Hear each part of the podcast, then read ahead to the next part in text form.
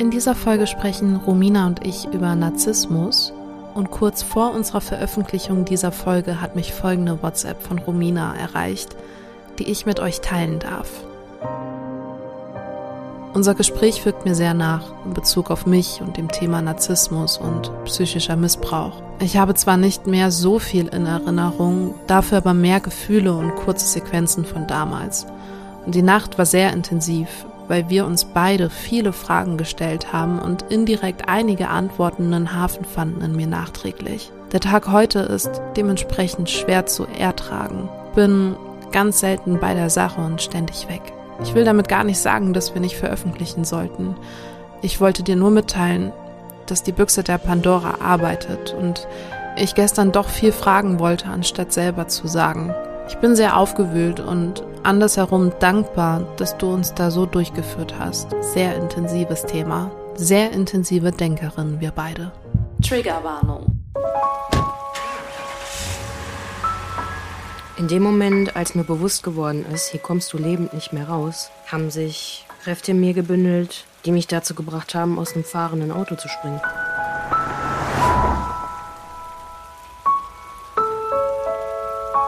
Ja klar. Ähm, komm vorbei. Ich wusste nicht damit umzugehen. Im Nachhinein habe ich alle Beweise vernichtet. Ich war direkt duschen und habe mein Bettlaken in die Waschmaschine gestopft. Das war alles, was ich hatte.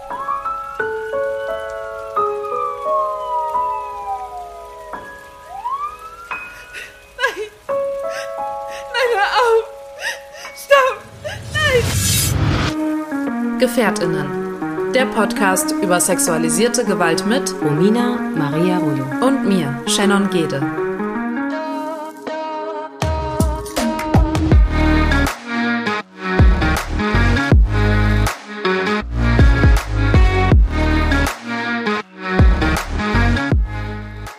Wir sind Überlebende sexualisierter Gewalt und möchten in diesem Podcast unsere Erfahrungen mit euch teilen. Wir möchten damit Gefährtinnen einen sicheren Ort geben und nicht pauschalisieren. Für die folgende Episode Gefährtinnen sprechen wir eine allgemeine Triggerwarnung aus. Nimmst du schon auf? Nein, oder? Jetzt darfst du. Ja, doch. Cool. Oh, war das Snow oder dein Magen? Das ist Snow. Ist doch laut. Was soll ich machen? Ich kann dir jetzt nicht vom Arm werfen.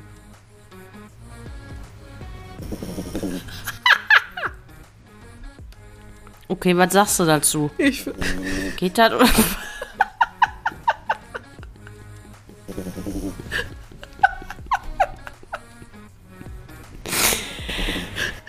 Das ist so ein kaputter Auspuff, ne? ja. Oh Gott. Ja, ist süß. Nee, lassen wir drin. Warte. Ja, es wird nicht besser, Romina. Aber es bewegt sich nicht, wenn die schnarcht, nur wenn ich spreche. Die Aber ich hör's doch. nee, lassen wir drin. Ich finde das süß. Hunde muss man schlafen lassen. Die brauchen das. Bleib drin. Ja, ich darf die nicht wecken, weil sonst ist die, äh, guck. Oh Gott. Ja, aber die liegt da. Romina, wie liegt sie denn da auch? Ich kann auch meinen Arm nicht mehr bewegen. Die ist Ja. doch jetzt auf dem Kopf. Die liegt schon mit ihrem Kopf jetzt hier drauf. Ja, jetzt Ah, noch nicht mehr. bewegt sich. Ja, warte mal. Die wollte halt auch Karriere machen. Hat sie erfolgreich geschafft. Ja. ASMR-Schnarchen. Ja, was ist?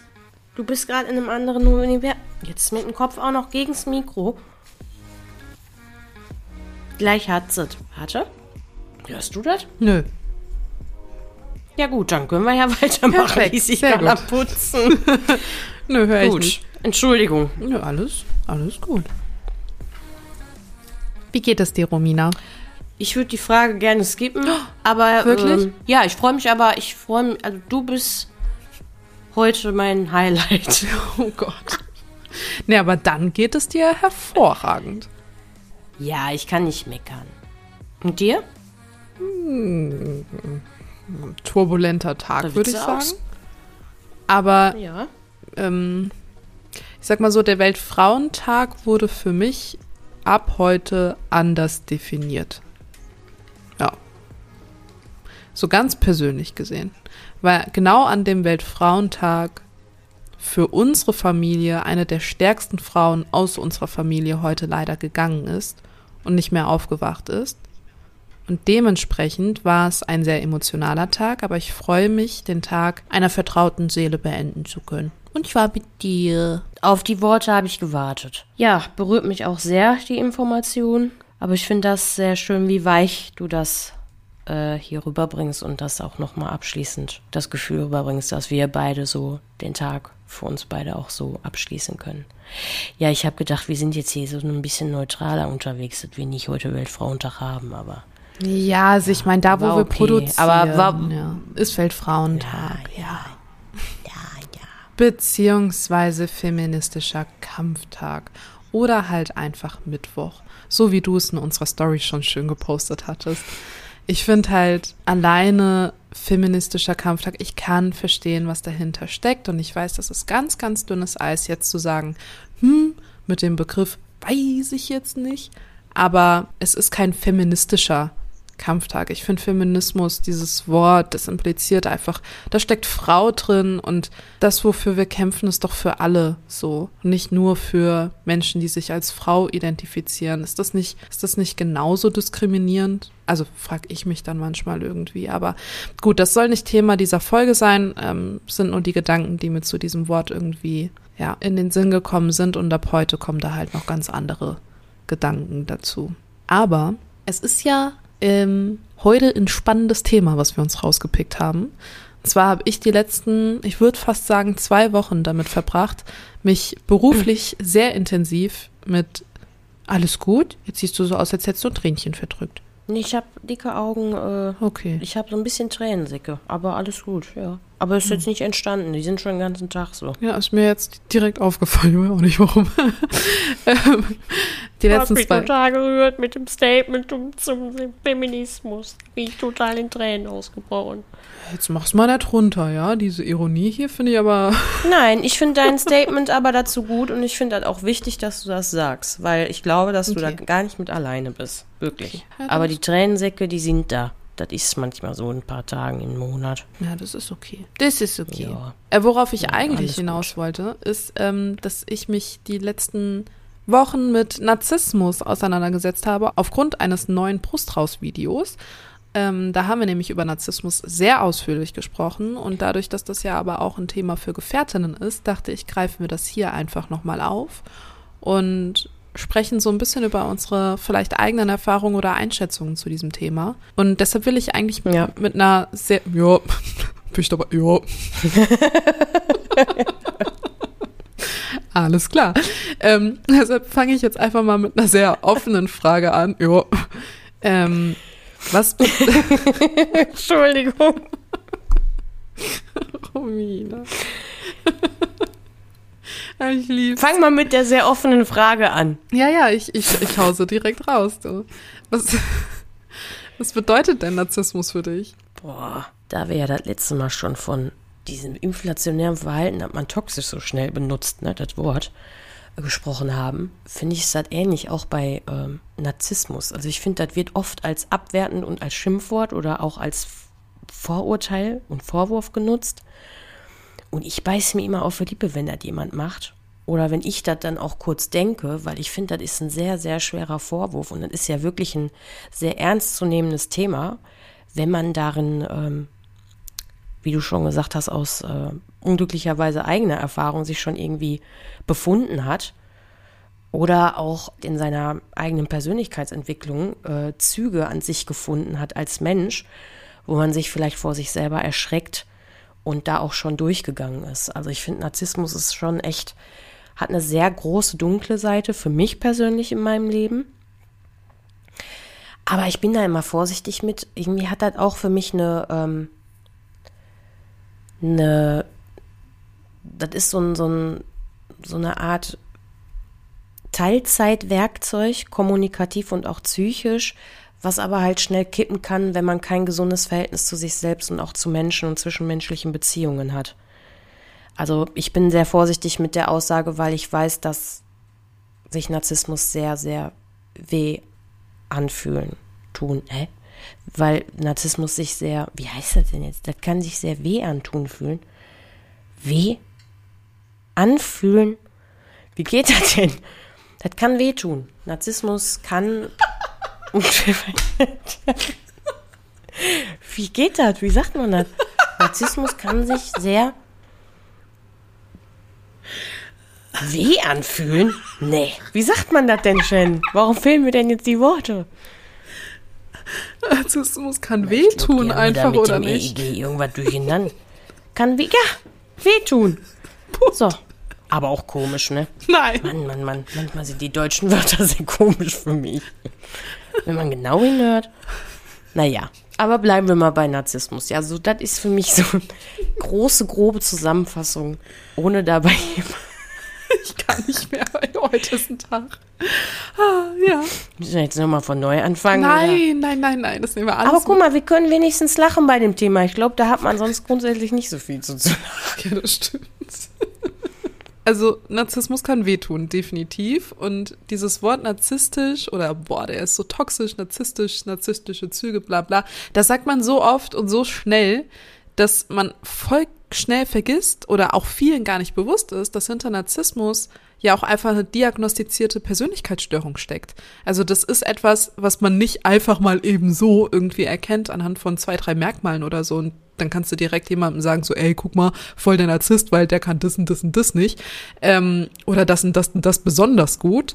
Ähm, und das ist halt so das Gefährliche dran, dass man wirklich vergisst, dass diese Menschen daran erkranken. So, das ist eine Persönlichkeitsstörung, die ernstzunehmend ist. Und ähm, das rechtfertigt aber nicht das, was Narzissten tun, aber es erklärt den Ausmaß wahrscheinlich dessen und deren Handlungen. Und das bedeutet aber auch nicht, dass man dann direkt irgendwie ein Verständnis dafür haben muss, nur weil jemand erkrankt ist. Man darf sich auch von Narzissten lösen oder man darf auch ähm, ja sich bewusst davon distanzieren und sagen, okay, sorry, aber diese ganze Manipulation und das ganze Gaslighting drumherum, ähm, das mache ich nicht mit und das habe ich erkannt und ich distanziere mich davon. Ich glaube, das ist mit der schwerste Schritt zu sagen, hey, ich erkenne es und ich distanziere mich davon. Wie hast du das für dich oder kannst du das für dich so klar auch sagen? So, ah, okay, das ist wirklich eine Person mit narzisstischen Zügen, ich distanziere mich jetzt davon? Nee. Ich glaube ja, dass es äh, intelligente Narzissten gibt. NarzisstInnen. Muss man ja mal auch mal ganz bewusst gendern, ne? Und ähm, dass es halt Menschen auch gibt, und da möchte ich jetzt, ich will nicht, dass das jetzt so negativ sich anhört, aber dass es halt auch Menschen gibt, die sind davor geschützt, dass äh, sich, dass die halt nicht so ein helles Köpfchen sind. Und ähm, ich sogar glaube, dass bei den Menschen, die jetzt nicht unbedingt so hell in der Birne sind, das viel öfter vorkommt, dass sie halt Menschen total wehtun und gar nicht wissen, dass sie da eine Erkrankung haben und auch gar nicht wissen, warum und das vielleicht nicht selber erkennen.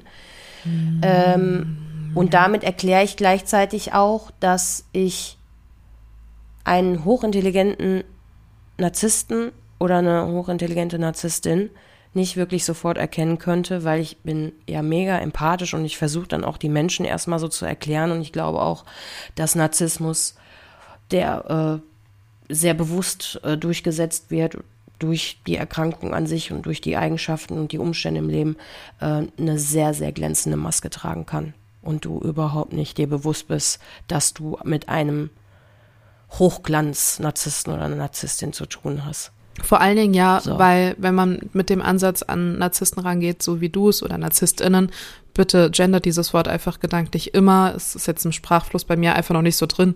Aber natürlich gibt es Männer und Frauen oder, ne, also immer. Ähm, das ist ja das Krasse, dass wenn man so empathisch daran rangehen möchte, wie du es tust, dass man ja dann auch schnell die Ursache in traumatischen Erlebnissen oder in der Kindheit oder so entdeckt bei diesen Personen. Ähm, weil das steckt sehr, sehr oft dahinter, dass diese Menschen eben Traumata mit sich bringen oder eben alleine schon ähm, durch die Erziehung, also Eltern, die narzisstisch sind, sehr viel einfach mit schon auf den Weg ge gebracht wurde in der Erziehung, in der Kindheit, dass die geprägt wurden und sich dessen überhaupt gar nicht bewusst sind. Und das ist ja auch das Schwierige dran. Also was mir durch die Recherche erst so richtig bewusst geworden ist, ist, dass das Gefährliche für Narzissten ja eigentlich das ist, dass sie es nicht erkennen und dadurch auch eigentlich nicht therapierbar sind, wenn sie das Problem nicht erkennen, weil für die ist ja alles super. Also für die ist es ja toll, dass andere sie bewundern dürfen und für sie ist es ja selbstverständlich, dass sie besser sind als andere oder oder oder. Ähm, und das erst alleine zu erkennen, dass man narzisstisch selbst ist, ähm, ist für die so schwer, weil für die es ja kein Problem ist. Und das wird erst zum Problem, wenn sie merken, dass das äußere Umfeld da nicht mehr mitspielt. Also wenn die dann merken, okay, krass, ich habe mich jetzt so unbeliebt gemacht, ich kann es gar nicht verstehen, wieso sehen die denn nicht an, dass ich so hervorragend, so grandios bin. Ähm, und dann versuchen sie das immer wieder einfach zu übertrumpfen und zu sagen, hey, ich bin ja noch, ich bin doch, ich zeig dir jetzt, wie gut ich bin. Und das ist ja der Teufelskreis, in dem sie sich dann auch bewegen. Also umso besser sie versuchen zu werden, umso besser denken sie auch, seien sie. Und dadurch fällt sie noch schwerer, das Problem zu erkennen. Und was auch krass ist, ist, dass das so, so oft direkt gleichgesetzt wird mit der Liebe oder sehr schnell sichtbar auch in der Liebe wird. Ich weiß nicht, warst du mal mit einem Narzissten zusammen? Ich könnte ja nur meinen Ex-Freund aufzählen und meinen aktuellen Partner. Und deswegen, ich, ich habe ja schon mal darüber gesprochen, dass das für mich ähnlich, also dass mir das so bekannt, also viele Züge von ihnen so bekannt kommen. Ich würde ja auch sagen, dass das jetzt nicht so das hellste Köpfchen, hellste Köpfchen war, aber äh, dass sich das so anfühlt. Also es fühlt sich so an wie die Dinge, die du aufgezählt hast und auch wie die Dinge, die ich gelesen habe, gehört habe oder mir mal in Dokus oder so, was weiß ich, äh, ne, so wie, wo man das so wahrnimmt und auch erkennt, ah ja, das ist so ein, ein, Teil von Narzissmus. Aber ich würde nie, also ich würde, ich würde jetzt einfach nicht sagen, das ist ein Narzisst. Das kann ich, erlaube ich mir nicht. Ich möchte mir das nicht anmaßen.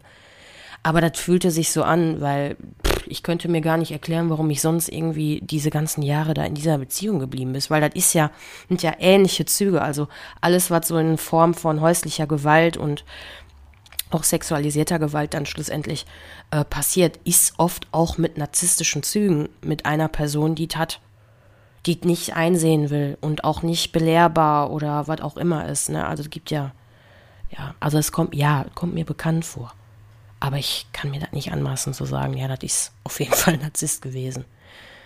Hast du bewusst eine Person, wo du weißt, dass das bekennender Narzisst oder eine bekennende Narzisstin ist? Nee, nicht, nicht, dass ich sagen Glaubst würde. du denn, dass NarzisstInnen. Nee, Entschuldigung. Nee, sag. Glaubst du denn, dass es äh, NarzisstInnen geben kann, die wissen, dass das in den wirklich hochrangig drinsteckt, aber die auch schon an dem Punkt sind zu sagen, ja, ich, das ist bei mir, ich arbeite da dran und da rede ich auch drüber. Sicherlich gibt es das. Es gibt ja aber auch Leute, die sagen, okay, ach krass, das sind die Merkmale für, für Narzissten. Habe ich alle, bin ich aber stolz drauf. So, gibt's ja auch ähm, und sehen dann immer noch nicht ja, das Problem. Das sagt ja aber auch schon wieder viel mehr über die Person als. Ja, es ist dann halt eben ein Narzisst, so wie er leibt und lebt, ne? Aber ähm, nee, ich würde es, ich kann, ich kann nicht behaupten, dass ich jemanden kenne, der von sich sagt, er sei ein Narzisst. Ich kenne aber genug, die sagen, sie haben narzisstische Züge. Und die haben wir alle eigentlich. Also zu einem gesunden Maß. So sind wir alle ein bisschen narzisstisch. Vor allem, wenn wir uns mal angucken, Likes, Social Media, keine Ahnung was. Ähm, irgendwo steckt das ja in uns allen drin. Ähm, es kommt halt auf die Ausprägung an und ähm, wann es halt eben diagnostizierter, eine diagnostizierte Persönlichkeitsstörung ist. Deshalb muss man ja eigentlich die Frage mit Ja beantworten, oder? Wir alle waren schon mal mit narzisstischen Zügen mindestens zusammen. Ja, mit Zügen würde ich sagen, ja. Aber so eine, so eine bekennende Person oder so eine, so eine offizielle Diagnose, so ein Mensch und eine Person, dann habe ich noch nicht. Also da ist mir noch keiner vor der Nase gewesen. Äh, eine Person, die gesagt hat, ja, das ist bei mir so. Ich weiß auch gar nicht, wie leicht das ist, dass man sagt, ähm, ich gehe da jetzt, also geht ein Narzisst zum Arzt? also das naja. ist ja vielleicht auch eine berechtigte Frage, ne? Naja, Oder? dadurch, dass sie kein Problem erkennen, eher nicht Wenn, dann gehen sie in die Therapie ähm, und sind dann da, weil der Partner, die Partnerin, Freunde, Freundinnen, keine Ahnung, gesagt haben, hey, du müsstest mal so, weil du hast da so Züge, die sind nicht mehr so ganz äh, gesund vielleicht. Ähm, aber dann machen die das ja auch nicht aus einer Überzeugung raus, wie eine Therapie eigentlich funktioniert, sondern ja, machen Nee, das dann halt. so Selbstbeweihräucherung. Vielleicht. So Ja. mit einem Fähnchen immer so. Wenn eins riecht, wenn er einer eine Sache aufgezählt hat. So, ähm, ja. Ich äh, kenne nur, ähm, kennst du Loki vom Marvel-Universum? Nee. Also ich habe die Serie jetzt auch nicht komplett geguckt, aber ähm, die fiktive Rolle, die dort gespielt wird, ist ein Vollzeit-Narzisst. Und das wird auch sehr oft in dieser Serie betont, aber auf eine sehr ähm, natürlich humorvolle, sarkastische Art und Weise, wo man manchmal auch schon schlu schlucken kann. Schlucken. Also Loki selbst, da, äh, da habe ich mich auch kurz erschrocken, als ich dann das mal angefangen habe und er dann irgendwie, der spricht das auch aus. Ich bin ja Narzisst und dann so wie der Joker so ein bisschen auch, so, wenn so geht das in die Richtung, ne? Aber auch gleichzeitig ein bisschen erschreckend und besorgniserregend. Naja, ist ja das Marvel-Universum. Da sind wir ja nicht drin. Ja gut, aber so, also so laut sprechen das ja Narzissten meistens nicht aus. Also es gibt ja, es gibt ja schon diesen lauten Narzissmus, wo man sagen kann, hey, die strotzen nur so von Tamtam und Grandiosität und ne, ihr müsst mich alle bewundern und ne, die sind sehr präsent. Es gibt ja aber auch den verdeckten Narzissmus, wo Menschen dann eher sowas machen wie, dass die, also wie war das, dass die sich sehr in diese Opferhaltung einfach bringen und sagen, ich musste das ja tun, weil so. Und die Schuld ja nie bei sich sehen, das ist ja sowieso bei Narzissten klar, aber dass das eher so dieses leise, verdeckte ist, dass, dass sie eher Mitleid und dadurch ihre Aufmerksamkeit von anderen bekommen und sich eben in diese Posi- Position bringen, wie ich musste doch jetzt irgendwie mich verbal vielleicht stärker auch gegen eine Person äußern, weil sie hat doch das und das und das gemacht so. Ähm, und dadurch wird's halt noch schwerer, Narzissten zu entlarven, sage ich mal, weil man ja Mitleid automatisch irgendwie hat und sagt, ah stimmt, ja, der andere ist ja eigentlich der Böse, bla bla. Also diese ganzen Manipulationen, die damit einfließen, ne, das ist halt das Krasse. Ja, Manipulation ist also der, das Schlüsselwort für Narzissmus, ne? Das Werkzeug. Ja, ich meine, wenn ich an meine Friseurkarriere so denke, man hat so viele Menschen im Stuhl sitzen gehabt, schon so viele Gespräche geführt, die man jetzt so teilweise gerade so ein bisschen aufploppen hat. So alles, was du gerade aufzählst, wenn man das daran messen kann. Ja, aber so ganz bewusst, ähm, ja. Aber ich habe mal einen Test gemacht. Ich. Ja? So eine, ich habe mal eine Zeit lang so, äh, weiß ich nicht, auf so einer Seite war das so Persönlichkeitstest gemacht und da war auch ein Narzissmustest. Da hatte ich sehr viel Angst vor, Und? Weil ich das immer mit sehr viel Negativität verbunden habe. Ich bin prozentual sehr niedrig äh, ausgefallen und dann wurde das so in verschiedenen Typen auch eingestuft. Ich kann mich aber leider nicht mehr an alle erinnern. Ich habe das aber mit drei anderen Personen gleichzeitig gemacht und äh, bei einer Person ist auch echt viel prozentual rausgekommen, die das dann aber ähm, abstreiten wollte, dass das denn, das ist ja nur so eine Persönlichkeit, kann ja alles gar nicht so stimmen und dann fühlte sich das schon so fast ertappt an. Wobei ich auch immer betone, so ein Persönlichkeitstest im Internet, den sollte man jetzt nicht zu ernst nehmen, aber es ist schon eine schöne Einschätzung einfach anhand der Fragen. Also ich finde, man findet ja viel über sich heraus, wenn man die Fragen so für sich beantwortet Also kommt immer auf die Quelle einfach an. für ne? sich. Genau. Und halt die Frage, so, die musst, du musst ja nicht unbedingt die Antwort nehmen, die dir vorgegeben worden ist, sondern du beantwortest ja auch viele Fragen in dir schon vorher. Und, äh, nee. Also ich bin doch sehr beruhigt gewesen, nachdem die Auswertung da war, aber ich hatte da sehr viel Respekt vor, weil ich da zu dem Zeitpunkt, lass es jetzt zwei, drei Jahre her sein, mit sehr viel negativen Sachen immer wieder auch verbunden habe. Gut, aber selbst, selbst wenn dieser Test positiv ausgefallen wäre, ist das ja keine Diagnose. Also solche Selbsttests, Selbsttherapien da über TikTok, irgendwelche Internetseiten und so, das ist ja, also, ne, man kann Merkmale erkennen, aber sich keine Selbstdiagnose geben, so. Ähm, Nee, das soll man sowieso nicht. ja. Aber diese Richtungen, die waren schon äh, interessant. Ja, interessant ist, glaube ich, Ja. ein gutes Wort dafür. Ja, es war auf jeden Fall interessant. Und ich sag mal ganz ehrlich, wenn da jetzt plötzlich so viel prozentual rausgekommen wäre, dann hätte ich halt auch sehr viele in Frage gestellt. Aber das ist wahrscheinlich im Bereich Narzissmus dann auch so eine Sache, ne? Ja, also du merkst schon, ich habe da auf jeden Fall sehr viel Respekt vor. Aber gar nicht, weil ich das so schlecht reden will, sondern weil ich einfach denke, so wie du schon gesagt hast, wenn es eine Erkrankung ist, will ich den Menschen nicht damit entschuldigen. Aber es ist schon wirklich eine brandgefährliche Situation, wenn jemand darin steckt. Ne? Ja, vor, vor allen Dingen auch als Opfer Eben. und da nicht rauskommt. Vor allen Dingen, weil es da Also- eben sehr, sehr schnell zu dieser Täter-Opfer-Umkehr geht. Also diese Schuldfrage im Narzissmus ist ja super, super schwierig, weil ein Narzisst ja nie die Schuld bei sich sieht und immer, genau wie die Täter-Opfer-Umkehr auch bei der sexualisierten Gewalt leider zu oft passiert, ähm, dem, dem Opfer eigentlich die Schuld zugeschrieben wird. Also, ja, hättest du die Küche geputzt, wäre ich ja heute nicht ausgerastet oder keine Ahnung, ne? Blödes Beispiel, aber ähm, ich glaube simpel genug, dass das jeder nachvollziehen kann. Und das ist, das ist halt so ein bisschen das, wo ich halt auch sage, ich könnte mir vorstellen, dass viele, viele, viele TäterInnen, vor allen Dingen im Bereich der sexualisierten Gewalt, ähm, sich dessen gar nicht so bewusst sind, wie krass diese Täter-Opfer-Umkehr auch an narzisstischen Zügen haben kann, safe. Aber ähm, ja, wie, wie manipulativ und wie, wie krass die Wahrnehmung eines Einzelnen dadurch auch beeinflusst wird und Opfer an sich vielleicht gar nicht si- sich dessen bewusst sind, wie krass ihre Wahrnehmung da schon manipuliert wurde. Vor allem, wenn man sich mal so Partnerschaftsgewalt oder sonstiges anguckt, die über Jahre geht. Ja. Ja. Da können wir ja, also ich für meinen Teil an sich, normalerweise könnte ich da Bände drüber sprechen. Aber ich habe das ja auch, wie ich ja oft hier mit dir gemeinsam schon betont habe, noch nicht alles so zu Ende gedacht und zu Ende ausgewertet. Ne? Also diese Wunden der Partnerschaftsgewalt, das ist ja bei mir mit dir hier gemeinsam so, also da hast du mir ja die Hand gereicht. Ne, das ist irgendwie so ein kein ausgereiftes Thema. Ich glaube, dass wenn wir nächstes Jahr oder wann auch immer, in welchem Zeitraum nochmal gemeinsam wieder nochmal über Narzissmus sprechen müssten, ich da viel weiter in dem Thema bin und das auch wahrscheinlich ein Teil meiner Healing Journey in dem Bereich sein wird, ohne mich da speziell nur auf die Person, den Täter oder was auch immer ähm, damit beschäftigen zu müssen.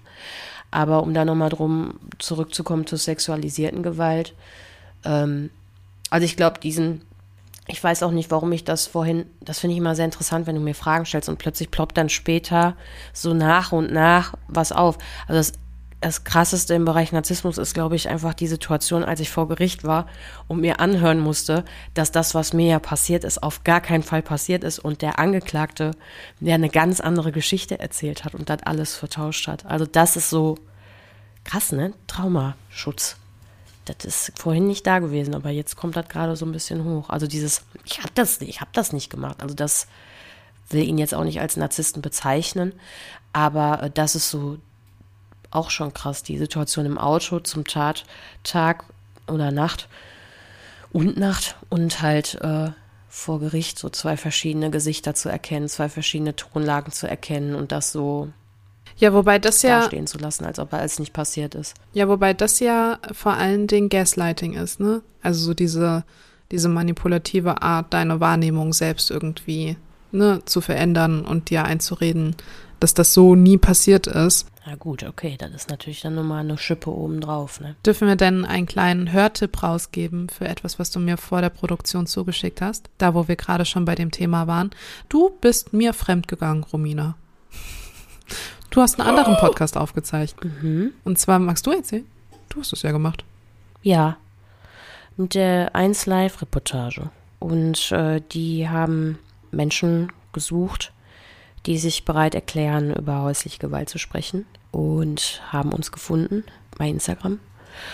Und ja, genau, da haben wir eine Folge aufgenommen und äh, ich durfte mit der Alexa gemeinsam über meine Vergangenheit sprechen. Und es war, nachdem wir hier darüber gesprochen haben, ja, eigentlich eher so gefühlt das dritte offizielle öffentliche Gespräch darüber. Das ist jetzt äh, fertiggestellt worden und veröffentlicht worden, eine Podcast-Folge. Und um einen kleinen Eindruck davon zu bekommen, geben wir euch mal so zwei, drei Snippets aus dem Gespräch.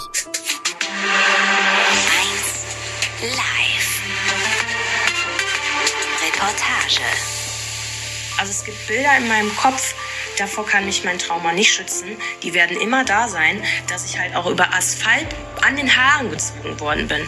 Und dass das andere ähm, Menschen mitbekommen haben, mitten in der Stadt im Wesel. Also Romina ist 14, als sie ihren späteren Freund kennenlernt. Und der ist so knapp zwei Jahre älter als sie. Beide wohnen damals noch in Wesel am Niederrhein. Als Romina 15 wird, kommen die beiden dann so richtig zusammen. Und alles ist erstmal super aufregend. Romina ist mega verknallt. Es ist halt auch ihr erster Freund, den sie heute jetzt halt übrigens nur noch Täter nennt. Ja, Romina bekommt kurze Zeit später während eines Streits die erste Ohrfeige. Das war wirklich so das erste Mal in ihrem Leben, dass sie Gewalt erlebt. Ja, und es bleibt dann auch nicht bei bei diesem angeblichen Ausrutscher. Es gibt immer mehr körperliche Übergriffe und auch die psychische Gewalt wird immer krasser. Es ist irgendwann, als wir zusammen in seiner ersten Wohnung waren, so die eigenen vier Wände, die er dann für sich hatte, dazu gekommen, ähm, ja, dass man die Wohnung nicht mehr verlassen sollte dass man nicht gehen durfte. So, wenn ich jetzt zum Beispiel mit ihm gestritten habe und ich hätte gehen wollen, dass ich einfach nicht rausgelassen worden bin. Ne, dass er sich vor die Tür gestellt hat oder vielleicht auch die Tür abgeschlossen hat. Solche Situationen. Ich weiß, dass ich dieses Gefühl hatte, mir wird die Freiheit komplett genommen. Ich kann hier gar nicht raus. Und dieses Gefühl ist so wirklich am schlimmsten. Was würdest du denn sagen, ist das Wichtigste, wenn man erkannt hat, okay, fuck, meine Partnerin, mein Partner ist absolut narzisstisch, ich werde hier manipuliert, äh, Gaslighting, alles vom Feinsten. Was ist so der erste Schritt, würdest du sagen, den man gehen sollte? Ja, was sollten wir machen, Shin? Ähm, ich glaube, das zu erkennen macht Angst und vielleicht birgt das auch viele Sorgen, weil man plötzlich anfängt, Situationen zu erkennen. Ähm, also ich bin mal ganz ehrlich, ich habe mich das auch schon in meiner Beziehung mit Daniel gefragt weil ich bin ja jetzt nicht auf den Kopf gefallen und wir haben schon viele Höhen und Tiefen durchgemacht und es gab die ein oder anderen Momente, wo ich ähm, fälschlicherweise auch äh, solche Gespräche schon geführt habe, auch mit dem Daniel. Und ich persönlich aber sehr respektvoll und vorsichtig damit umgegangen bin und ähm, einfach auch aufgrund der Ansprache, die ich zum Beispiel getätigt habe, was wir nämlich eigentlich nicht empfehlen sollten. Also man sollte eigentlich nicht, wir sollten nicht empfehlen, dass wenn man sich in der Situation vielleicht verdächtigt, also das irgendwie verdächtig findet, mit dem Narzissten selber zu sprechen. Das ist so meine, mein absoluter Nonplusultra-Tipp, den ich gebe, weil der oder die Person ja dann auch einen Grund findet, das sofort abzuwehren. Und das auch schon oft ein Zeichen davon ist, dass die Person ja nicht aufgedeckt werden wollte oder sowas in der Art. Also da wird wahrscheinlich dann totaler Gegenwind kommen. Also wenn so eine Situation entsteht, würde ich aus meiner Erfahrung ähm, aus Sicherheitsgründen erstmal mich einer Vertrauensperson äh, zuwenden und äh, über meine Gefühle sprechen, die ich da in mir habe und warum ich die habe und Situationen aufzählen, in denen ich dieses ungute Gefühl hatte. Ich glaube, das wäre für mich der, wo, der Moment, wo ich mich mit am wohlsten fühle, weil so ein gesagtes Wort sich dann ja auch erstmal wieder sättigt im Körper und im Geist und man dann da auch vielleicht einen Moment Zeit hat, drüber nachzudenken, warum man das angesprochen hat. Also auf gar keinen Fall direkt auf die Person, wo man es vermutet, drauf zugehen, weil das kann ja wirklich auch böse enden. Was sagst Voll. du dazu?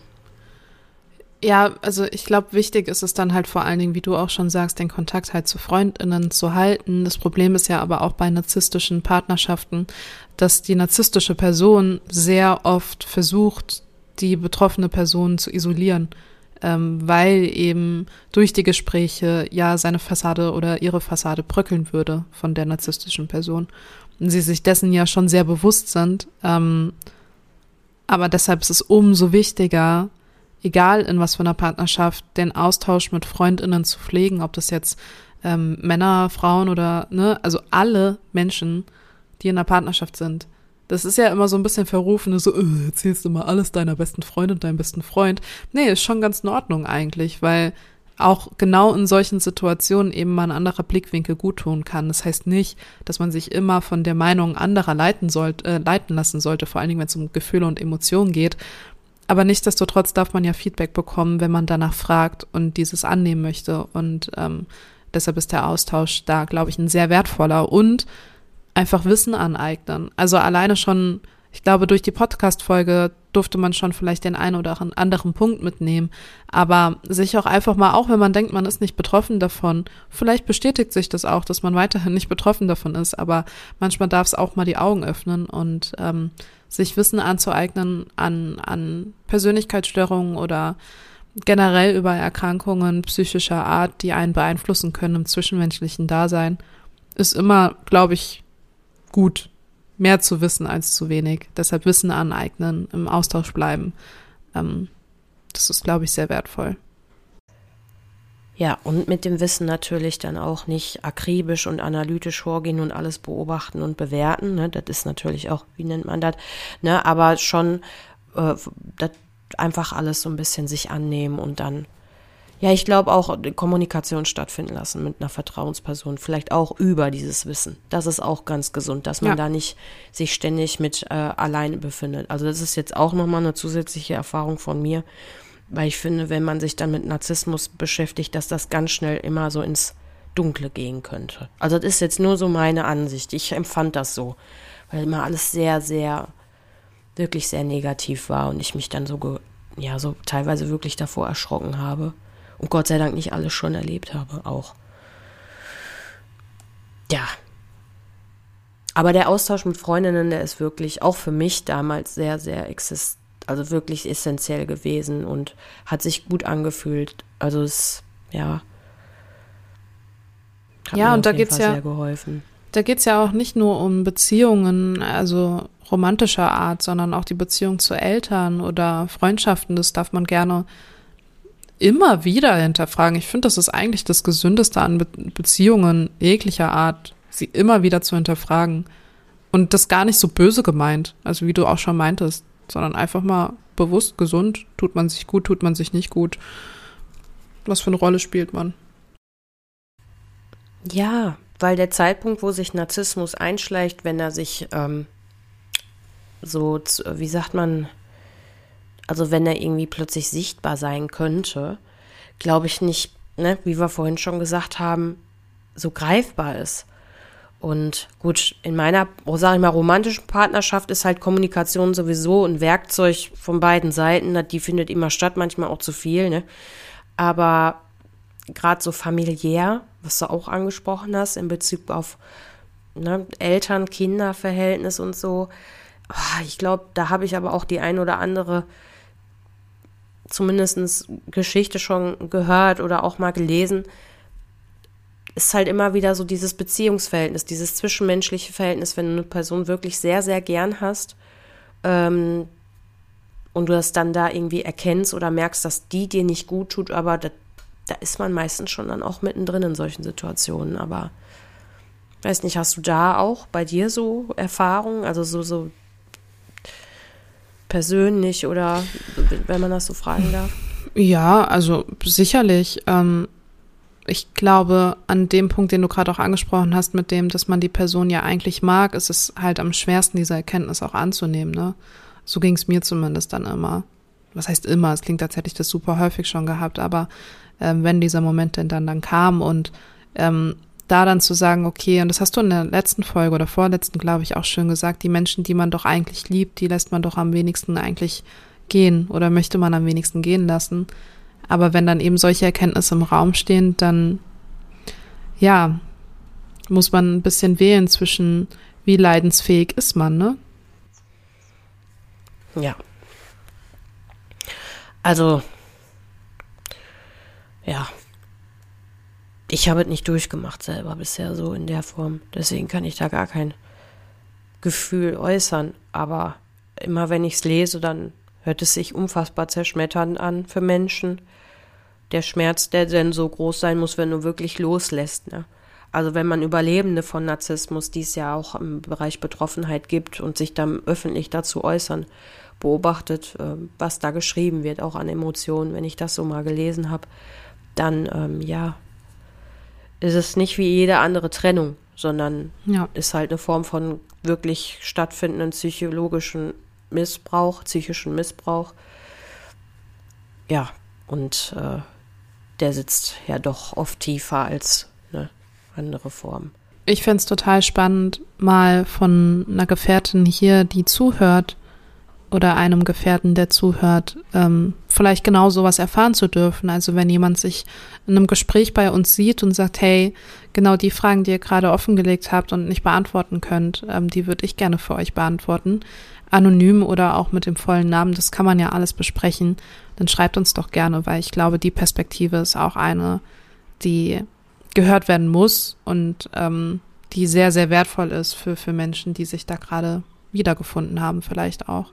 Was hast du denn für dich so auch aus deinen Recherchearbeiten mitgenommen in dem Bereich Narzissmus? Ist da irgendwas Neues zum Beispiel für dich jetzt als Erkenntnis da gewesen im Vergleich vor der Zeit?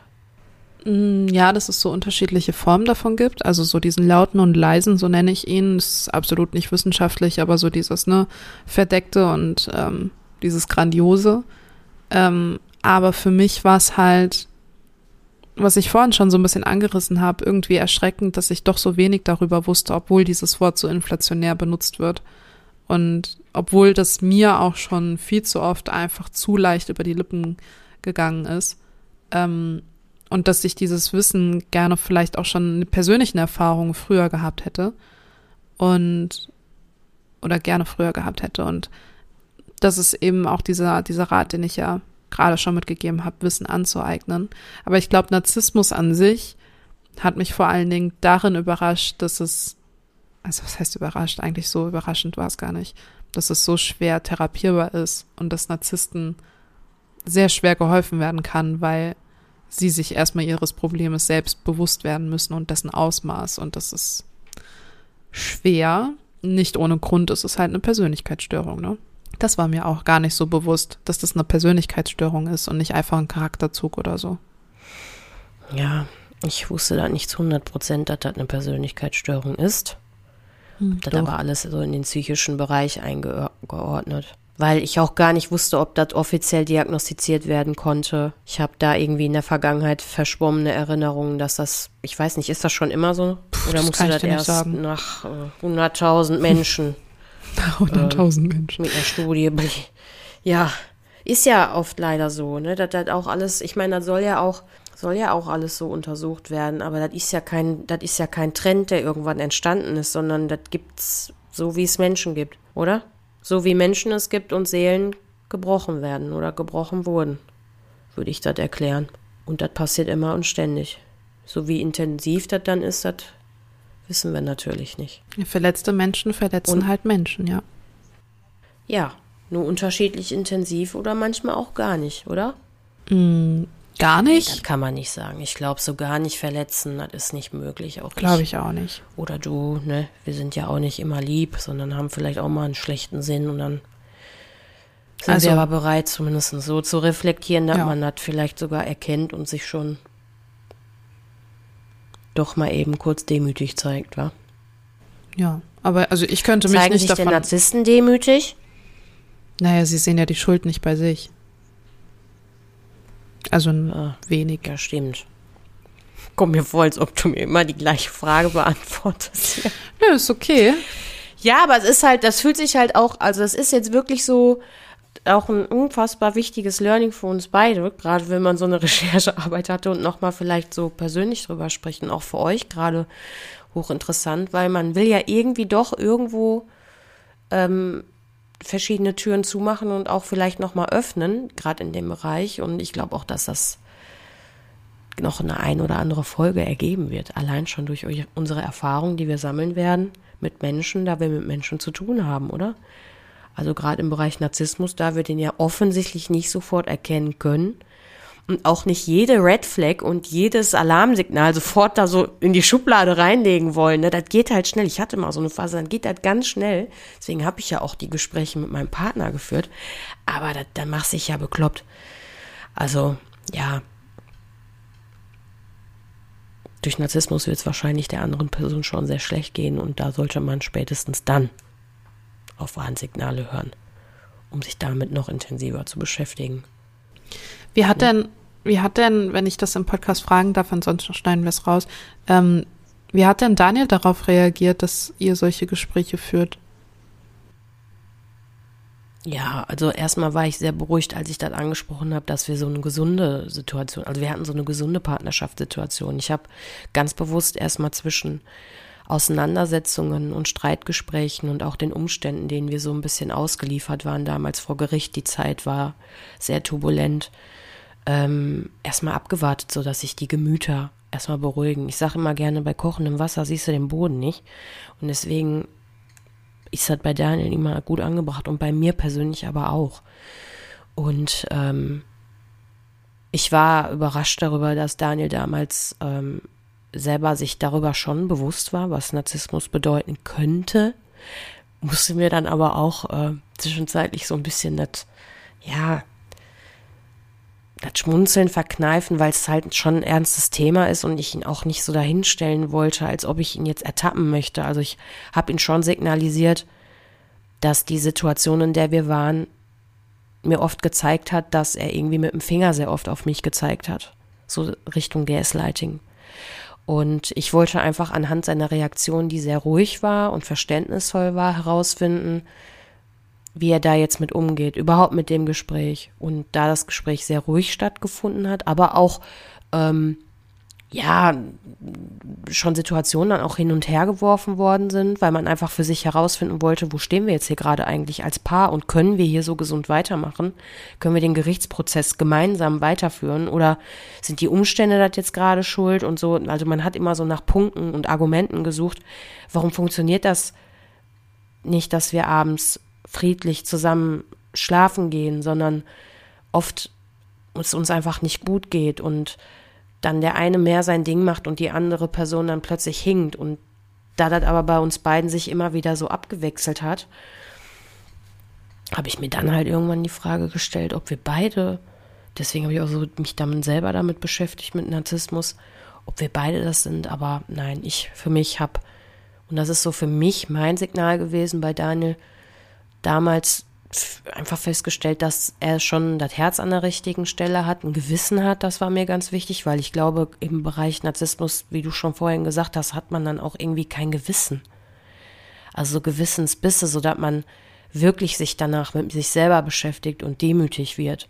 Weil Demut ist für mich so eine sehr wichtige Eigenschaft, wenn ich Konflikte habe mit Menschen wenn die nicht irgendwie, und ich bin schon sehr, sehr empathisch und ein ganz potenzielles Opfer für Narzissten, also wenn ich Demut nicht sehe, dann wäre so bei mir vorbei. Und äh, ja, nach dem sehr, sehr krassen Tief war das Thema nicht für abgestellt. Also auch Daniel hat sich dafür interessiert und da auch schon mal durch die Serie auch, die er geguckt hat mit Loki, also das kam ja dann irgendwann auch nochmal hoch, das Thema sich darüber amüsiert. Aber ich glaube, gerade wenn man im Vertrieb arbeitet, also Daniel ist unter anderem ja auch schon mal zeitweise Vertriebler gewesen, hast du auch mit vielen Menschen zu tun, die sehr, sehr krasse narzisstische Züge haben könnten, wenn der Erfolg einen über den Kopf steigt. Ja. Ähm, das ist so meine Erfahrung auch. Allein da, auch in der Medienwelt, ja. ey. Ja, so, so, ne, so alles, was so ein bisschen mit Selbstbeweihräucherung zu tun haben kann. Und ich weiß nicht, dafür ist mit Daniel in meiner romantischen Beziehung zu ähm, aufopferungsvoll Menschen gegenüber, dass er sich gar nicht, der ist gerne im Mittelpunkt, ja, liebe ich auch. Der ist jeden Tag eine Weltpremiere, wenn es so sein soll. Ne? Dafür muntert er mich auch gut auf, aber ich weiß auch, dass Daniel demütig sein kann und sich zurückstellen kann und viele Dinge irgendwie nicht böswillig, willkürlich und so bösartig stattfinden lässt, lässt und auch nicht stattfinden gelassen hat. Das ist so meine kleine grobe Zusammenfassung. Ich fand die gut. Ja, eine fünf Minuten Monolog, eine kleine grobe Zusammenfassung von der Situation.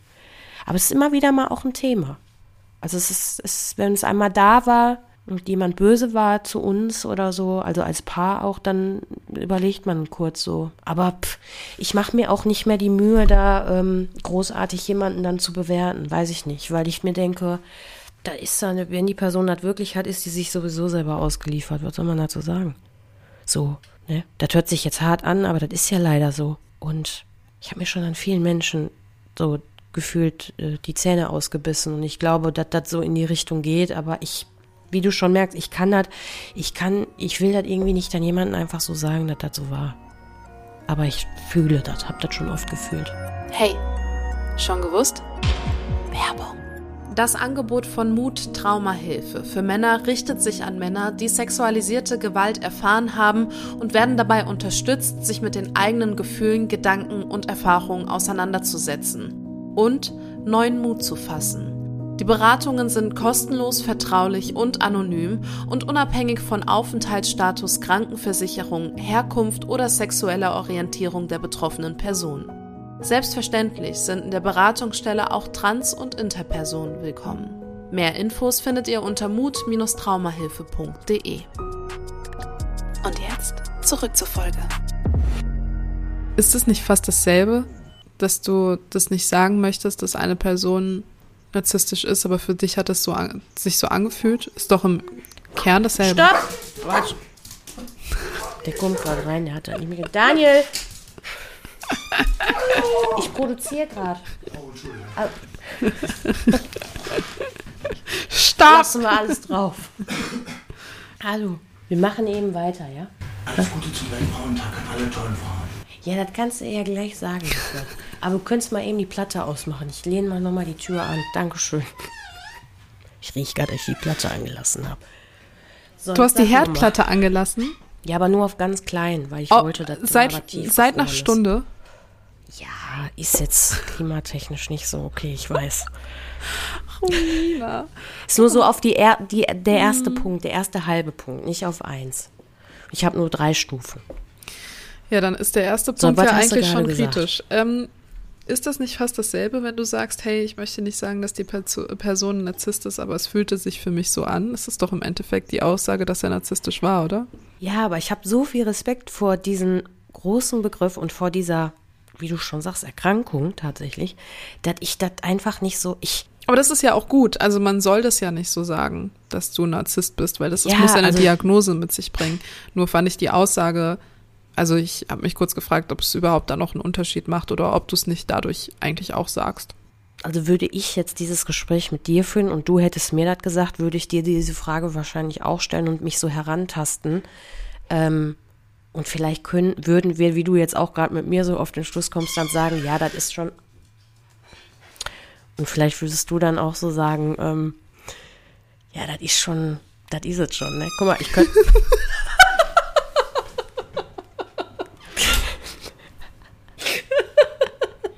Wie süß, er hat die jetzt schnell rausgeholt, damit wir das machen können. Ähm, Also unauffällig. ich kann dir nicht sagen, warum ich das nicht einfach so sagen könnte. Also ich könnte es ja auch einfach in Bezug auf meinen Ex-Partner sagen, aber ich will das einfach nicht sagen, weil ich mir das nicht anmaßen Aber das kann. ist doch ich gut. Nicht, ich finde das das so gut. ist. Es ist ja gut. Es ist ja genauso gut, nicht zu sagen, das ist ein Psychopath, der ist schizophren, was weiß ich. Das sagt man ja nicht. So, das sind ja Diagnosen. Deshalb, ich finde das gut, dass du das nicht sagst. Ich wollte das auch gar nicht kritisch hervorheben. Sagst du das von- denn? Hoffentlich nicht mehr, nachdem ich jetzt mehr Wissen darüber habe, aber ich habe es bestimmt mal gesagt. Ja. Ja. Okay, also zugegeben, so im Spott, schnell gesagt, habe ich ja auch schon mal in Bezug auf toxisch das Wort gesagt, ne? Ist mir das auch, ich ermahne mich aber dann auch immer sofort. So, um mal eben kurz Wut abzulassen, aber jetzt nicht der Person dazu sagen, sondern so für mich so äh, narzisstisch. Aber so, ne, also. ich finde, da ist aber auch ein Unterschied, den man ziehen Respekt. muss. Also, weißt du, wenn du jetzt jemandem sagst, du bist ein Narzisst Ja. oder du bist toxisch, das sind zwei verschiedene Paar Schuhe. Das eine ist eine Diagnose, das andere ist halt immer noch ein Empfinden irgendwie. Toxisch ist einfach nur giftig, das ist Einfinden, ne? Also, so. Ich, das ist nochmal ein Unterschied. Ich stell mir, stell mir gerade so eine Runde vor, so wie wir jetzt mit vielleicht noch zwei, drei anderen Personen, die wir gern haben, da zusammensitzen und dann so einen ganz typischen Abend mit einem Gläschen Wein und was Leckeres zu essen und dann die Augenbrauen dann auch schon mal so untereinander hochgehen, so, ah, können aber schon narzisstisch sein, ne? Also das fällt dann schon mal Ja. schneller. Ne? Aber Ja. da ist man dann ja noch in der ähm, Analyse, wie gesagt. Ja. Da sind wir beim Thema. Lästern. ja. Also Ich finde, Analyse hört sich charmanter an. ja, das ist es auch definitiv. Weil lästern kann ich nicht so gut. Das sollte man auch nicht gut können. Also, ach komm. Ich mir jetzt hier auch nicht irgendwie bes- besonders gutmütig darstellen, Herr. Aber also ich mache es nicht so gerne, weil ja. ich finde, das ist immer so anstrengend, wenn man dann wieder so, wenn man so negative Sachen Ja. ausschüttet, dann kommt immer so viel davon zurück und dann fühlt sich das nicht schön an. So. Boah, da bin ich fix und fertig, wenn ich mich aufgeregt habe über was. Das stimmt, das bist du, Du auch? wirklich. Ja, geht. Ich weiß nicht, ich würde sagen, ausgeglichen. nicht? Ja, geht, oder? Geht. Wir haben, wir haben beide nach Themen, die uns auffühlen, unsere fünf bis zehn Minuten, vielleicht mal sogar eine halbe Stunde, aber danach geht's. Nicht? Ja, außer Da es ist jemand, der ist ja auch uns. gesund. Na, ich sag es jetzt nicht. Folge 24, Folge 24. offline las- gehen lassen Genau. hat. So, Da habe ich noch mal ein bisschen länger. Wutanfall, aber ansonsten. Ja, Folge 24 ist ein Insider. Ja, Für alle, die gerade eingestiegen sind in unsere Welt. Dann guckt euch mal Folge 24 an, genau. Gut, genug dazu. Ich würde sagen, es ist ja eigentlich schon wieder Zeit, eine Waffel zu backen. Wenn du sowieso schon die Herdplatte auf eins lässt, ne, dann bist du ja schon am Vorheizen, hast es beim Waffeleisen hoffentlich auch gemacht. Jetzt muss nur noch der Teig rein. Soll ich die heute waffeln? Äh, backen? Ja. Ich waffel dir heute eine. Wir machen heute eine äh, vegane Waffel. Für alle ist die nämlich dann, weil ja auch heute feministischer Kampftag ist. Und ich möchte eine, die alle haben, gerne haben können. Und so einen Bananenteig möchte ich haben. Findest du das auch lecker? Bananenteig? Ja, mein Gedanken war gerade so, ob du damit wieder alle abgreifst, weiß ich nicht, aber ja. Da muss ja nicht jeder wissen, was da drin ist. Die soll ja nur schmecken. Ja, schmeckt dann bestimmt auch nicht nach Banane. Kommt drauf an. Also wir machen so einen Bananenteig, der ist dann, ne, der bleibt natürlich auch nicht kleben. Und da drauf kommt dann, ist schon fertig der Teig. Ach So, fertig? Auch die Waffel fertig? Ja, ja. ja, die Waffel ist Bananenteig und jetzt kommt da ein Belag drauf. Da würde ich dich Ach aber so. dran teilhaben lassen wollen. Ich dachte, die Waffel wäre schon fertig. Und du sagst einfach so richtig trocken. Ja, ja. Nee. so, so, so, so ein Stück Pappe hier, für alle. Ähm, der Belag, wenn wir Bananen drin haben, dann machen wir doch einfach nur so Schokotrops drauf. Weißt du? Ich liebe das. Du hast immer das Schokodrops. Immer? Hab ich das so oft jetzt schon? Oft, ja. Du magst Schokodrops wohl. Ja, stimmt. ja. Dann nehmen wir das doch. Ja. Schokodrops, vegane. Und, Und, äh, äh, Granatapfelkerne. Oh, ja, das ist, also da sind wir jetzt. Boah.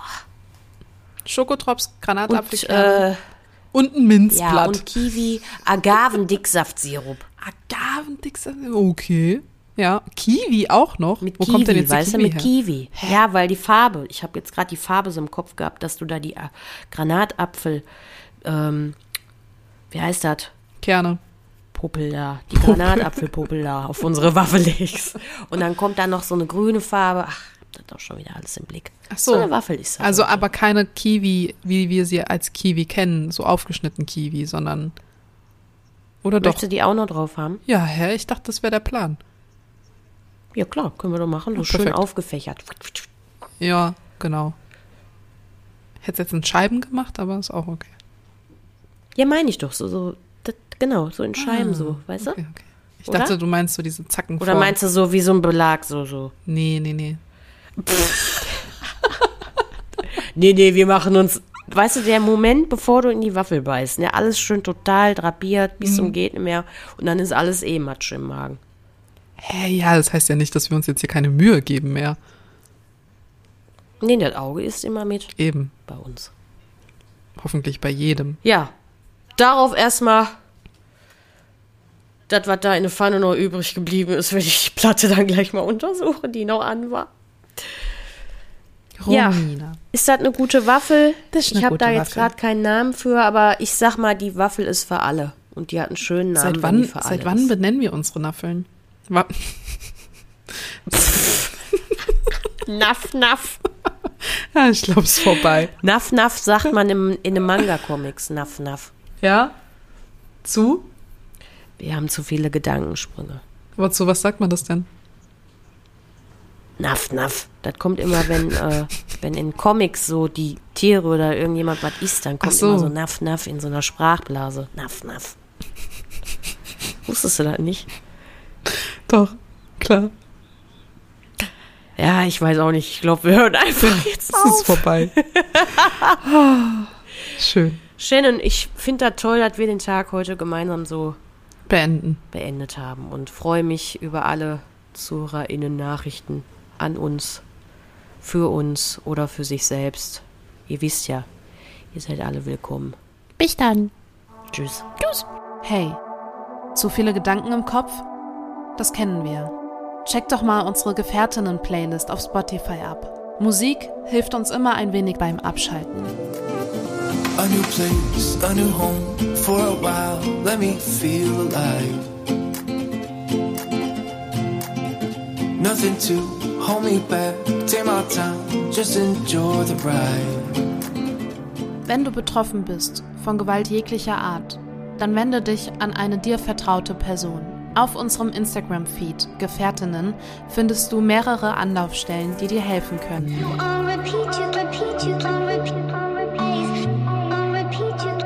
Bist nicht allein.